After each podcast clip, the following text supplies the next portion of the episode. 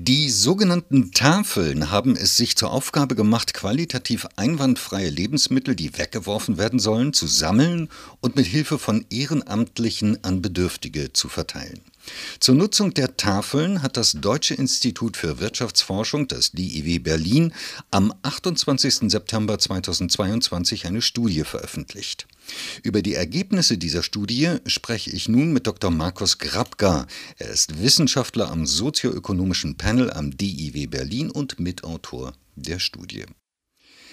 Herr Grabka, 1993 nahm in Berlin die erste Tafel Deutschlands ihren Betrieb auf und verteilte Lebensmittel an Bedürftige. Seitdem ist das Tafelsystem enorm gewachsen. Wie viele Menschen in Deutschland erhalten ihr Essen ihren Daten zufolge von einer Tafel?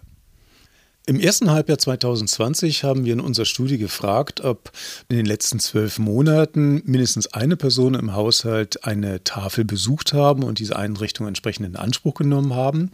Und von diesen berichten uns etwa 1,1 Millionen im gesamten Vorjahr, äh, das heißt also 2019 bezogen, dass mindestens eine Person dort bei der Tafel war. Wie setzt sich die Gruppe der Menschen zusammen, die auf die Tafel angewiesen sind bzw. dort essen? Hier kann man Folgendes beobachten, dass zum Beispiel Frauen etwas häufiger Tafelbesucher sind, auch mittlere Altersgruppen und entsprechend Kinder profitieren von Tafeln, erwartungsgemäß natürlich äh, auch Haushalte mit niedrigem Haushaltseinkommen. Das sind natürlich typischerweise Alleinerziehende oder auch getrennt lebende und geschiedene Personen. Welche Bevölkerungsgruppe nimmt die Tafel am häufigsten in Anspruch? Die sogenannte Inanspruchnahmequote, die wir errechnet haben, das heißt also der Anteil der Personen, die zur Tafel gehen, gemessen an der Gesamtbevölkerung, ist unter den Alleinerziehenden mit einer Quote von 4,1 Prozent am ausgeprägtesten. Wie groß ist der Zusammenhang zwischen dem Armutsrisiko in Deutschland und der Nutzung einer Tafel?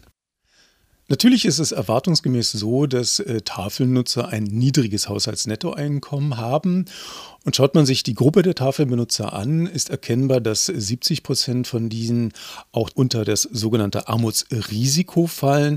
Nichtsdestotrotz gibt es einen gewissen kleineren Anteil von Menschen, die durchaus über etwas mehr Geld verfügen. Dies erklärt sich aber auch natürlich daraus, dass diese Tafeln nicht ausschließlich an dem Grundsicherungsbezug ihrer Weitergabe an Lebensmittel festmachen, sondern dass Bedürftigkeit auch an anderen Kriterien festgemacht wird. Das heißt also, dass auch Personen oberhalb der Armutsrisikoschwelle die Tafeln in Anspruch nehmen. Warum werden denn diese Personen überhaupt dort bedient, wenn sie es ja wahrscheinlich gar nicht nötig haben?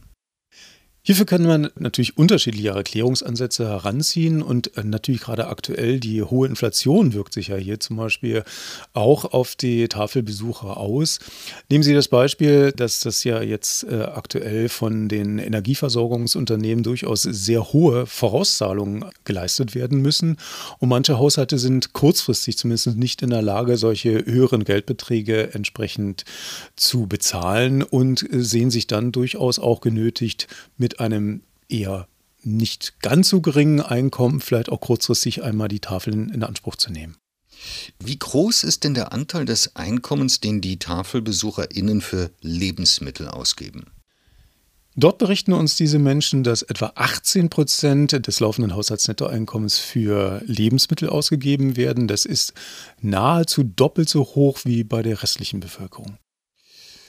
Nun äh, sind ja die allgemeinen Preissteigerungen aktuell enorm. Wie stark ist denn das Tafelsystem dadurch belastet? Reichen die Kapazitäten der Tafeln aus, um ihre Aufgaben zu bewältigen aktuell? Die Tafeln selber berichten, dass sie nicht mehr vollständig in der Lage sind, alle entsprechenden Bedürftigen und Personen, die dort anfragen, mit Lebensmitteln zu versorgen. Das hat auf der einen Seite natürlich damit zu tun, dass es äh, scheinbar doch mehr Personen gibt, die Tafeln äh, aufsuchen, insbesondere natürlich auch die Geflüchteten, zum Beispiel aus der Ukraine.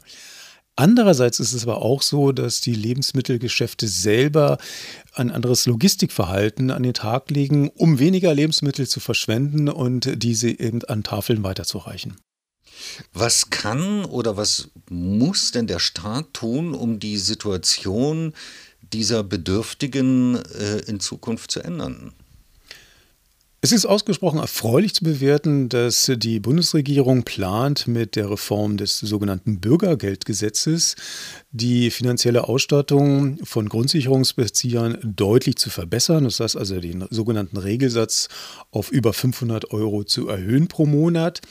Und auch ist damit verbunden mit diesem Reformgesetz, dass äh, neue Wege oder verbesserte Wege in Erwerbstätigkeit geebnet werden sollen, was natürlich vor allen Dingen die Ursachen für den Besuch einer Tafel dementsprechend angeht und diese Menschen dann auch mittel- und langfristig aus der prekären finanziellen Situation herausführen kann.